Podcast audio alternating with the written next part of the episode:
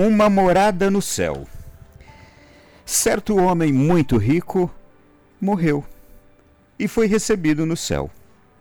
O anjo guardião levou por várias alamedas e foi-lhe mostrando as casas e as moradias que havia lá.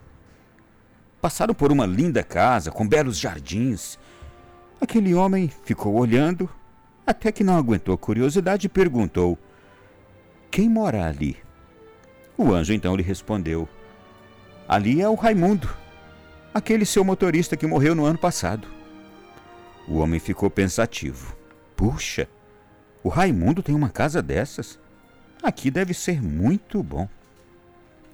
Continuaram andando e logo avistaram outra casa, ainda mais bonita.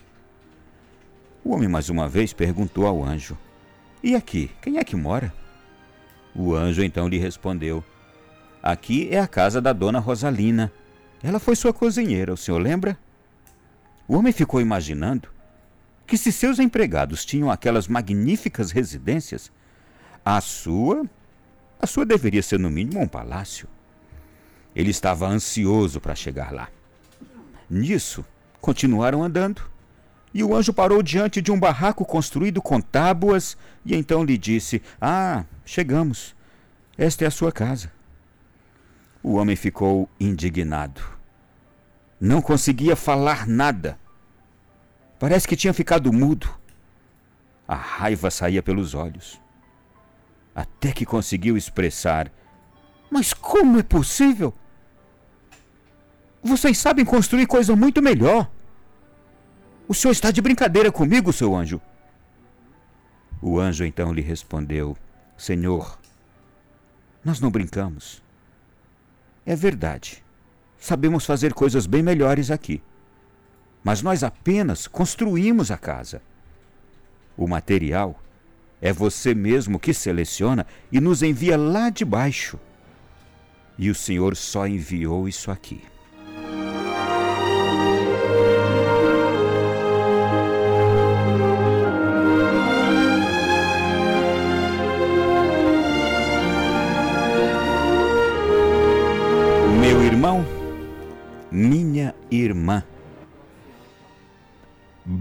Barracão de madeira é algo mais fácil e mais barato de se fazer do que uma boa casa, uma mansão. E alguns de nós estamos escolhendo o material mais fácil e mais barato para enviar para o céu. Foi a primeira coisa que me veio à mente ao escutar esta história. Alguns de nós estamos escolhendo o material mais fácil e mais barato para enviar para o céu. O seu Raimundo e a dona Rosalina provavelmente enviaram material de primeira qualidade. Talvez bem molhado, com suor, com muito choro, muita lágrima. Banhados pela revolta, muitas vezes, pela angústia da injustiça, banhados pelo sentimento de indignidade, de não se sentirem justiçados nesta vida, mas mandaram um material sofrido, surrado, cheio de uma pureza de alma e uma sinceridade que Deus entendeu. Sabe, meu irmão e minha irmã?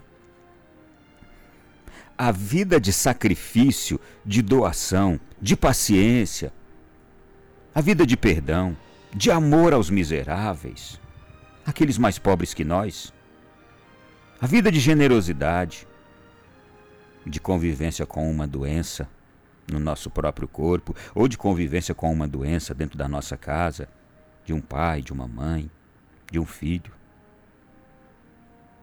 A vida de fidelidade a um casamento, apesar de todas as tentações, mas a gente vai sofrendo.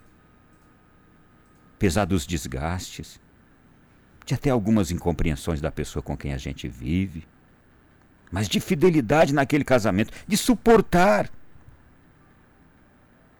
As coisas difíceis de um casamento, a vida em que a gente se abstém de muitas coisas para ajudar alguém, em que a gente se priva de alguma coisa para ajudar os outros. Às vezes também alguém da família, eu me privo de alguma coisa para que aquele meu filho, aquela minha filha, seja alguma coisa, conquiste algo melhor do que eu. A vida de não querermos os melhores lugares. A vida de honestidade, que às vezes é difícil. A gente vê todo mundo fazendo coisa errada. Mas eu não vou fazer porque eu sei o que é o certo. Tudo isso, gente, é o material que a gente está mandando para o céu. Para depois da nossa partida, a gente merecer aquela mansão da dona Rosalina e do seu Raimundo. Essa vida aqui, viu? Não vai merecer barracão no céu. Vai, vai merecer mansão. E você sabe por que estou dizendo isso? Porque a lógica inconsciente do nosso pensamento aqui neste mundo é: eu sou melhor que os outros. Eu mereço. Eu tenho que pensar em mim. Eu trabalho para isso, para ter o melhor. Eu trabalho para ser servido pelos outros. Eu pago bem. Eu tenho que ter algo melhor que os outros. Esse negócio de me colocar acima dos outros, melhor que os outros, mandando nos outros, essa lógica. Por mais que a pessoa se considere uma pessoa boa, que até ajuda, que até faz algumas coisas de caridade, que até ajuda na igreja, ajuda o padre, algumas obras aí de caridade, mas essa vida da gente, olha, e eu vou dizer uma coisa, pode ser até inconsciente, mas muitos de nós nos achamos melhores que os outros, merecedores da boa vida que a gente tem. Aí ah, eu fiz por merecer essa boa vida aqui. Eu fiz por merecer esse carrão, essa chácara, essa fazenda, esse, essa casa, essa piscina, essas viagens, eu fiz por merecer. Não é nem por maldade. Mas essa lógica inconsciente do nosso pensamento pode estar nos tirando do caminho do céu. Quer que eu lhe dê um exemplo agora de como viver? Seja amigo dos pobres. Honre seu pai e sua mãe. Você não precisa obedecer pai e mãe, não, mas honrar você precisa. Eu escutei algo tão bonito sobre isso nesse final de semana. Honrar pai e mãe a gente honra, a gente vai cuidar. A gente vai fazer tudo por eles, vai respeitar. Mas nem sempre a gente precisa obedecer pai e mãe, porque às vezes tem pai ou mãe que manda a gente fazer coisa errada. E nesse caso a gente não tem que obedecer. Porque tem muito pai e muita mãe que não honram a confiança que Deus lhe deu. Quando lhe confiou filhos, para que fizessem o melhor e morressem até por eles. Tem pai e mãe que lamentavelmente não honram a confiança de Deus. Então, eu e você, vamos honrar pai e mãe, mas nem sempre precisamos obedecer de modo particular quando eles nos pedirem coisas erradas. E não me entenda mal no que estou dizendo. Se precisar, eu explico de novo. Mas vamos lá. Tenha uma vida simples. Mesmo sendo uma pessoa de posses. Mas tenha uma vida simples.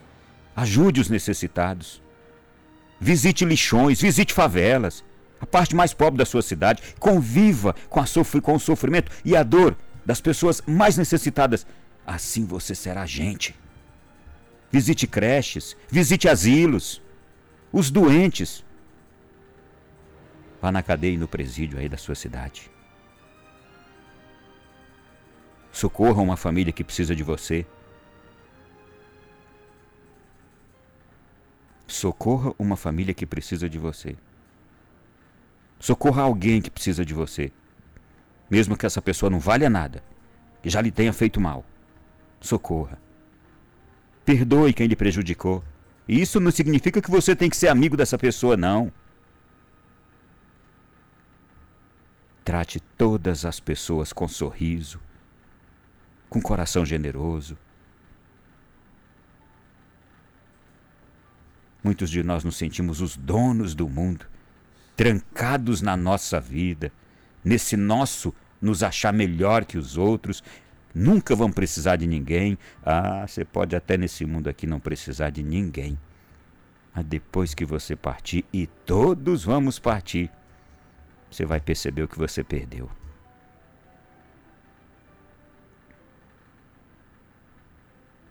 Esteja atento às dificuldades de quem vive ou trabalha do seu lado. E uma última coisa. Seja gente. Muitas vezes nós estamos sendo demônios na vida de outras pessoas. Verdadeiros animais egoístas, selvagens. A gente está acabando com os outros, até devorando outros a lei do mais forte. Eu, porque, devido a algumas circunstâncias da vida, estou mais forte, eu acabo com os outros. Seja gente, seja humano. Talvez você, talvez não. É muito certo. Somos iguais em tudo: aparência física, corpo, tudo, tudo. Mas no jeito de tratar as pessoas, nós parecemos uns demônios monstruosos no tratamento com as outras pessoas. E meu irmão e minha irmã, escute uma coisa. A nossa vida futura junto de Deus, ou não, tudo se decide por aqui mesmo, agora, viu? Nas escolhas e nas atitudes de cada dia que a gente vai fazendo. Nós temos um prazo de validade. E neste prazo de validade que a gente tem aqui, é aqui que a gente decide a vida futura. Cada gesto nosso, de bondade e de humildade, está contando ponto. Assim como cada gesto nosso, contrário, também está contando ponto.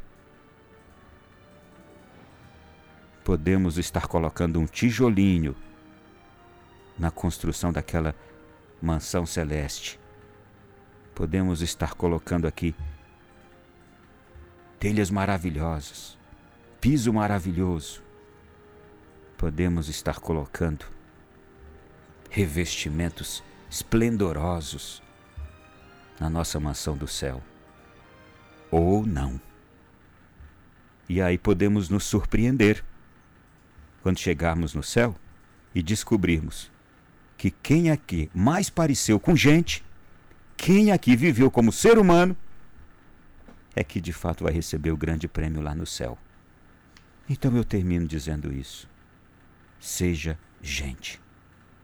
Seja humano. Nada que a gente tem de conquistas e de posses deve nos diferenciar dos outros.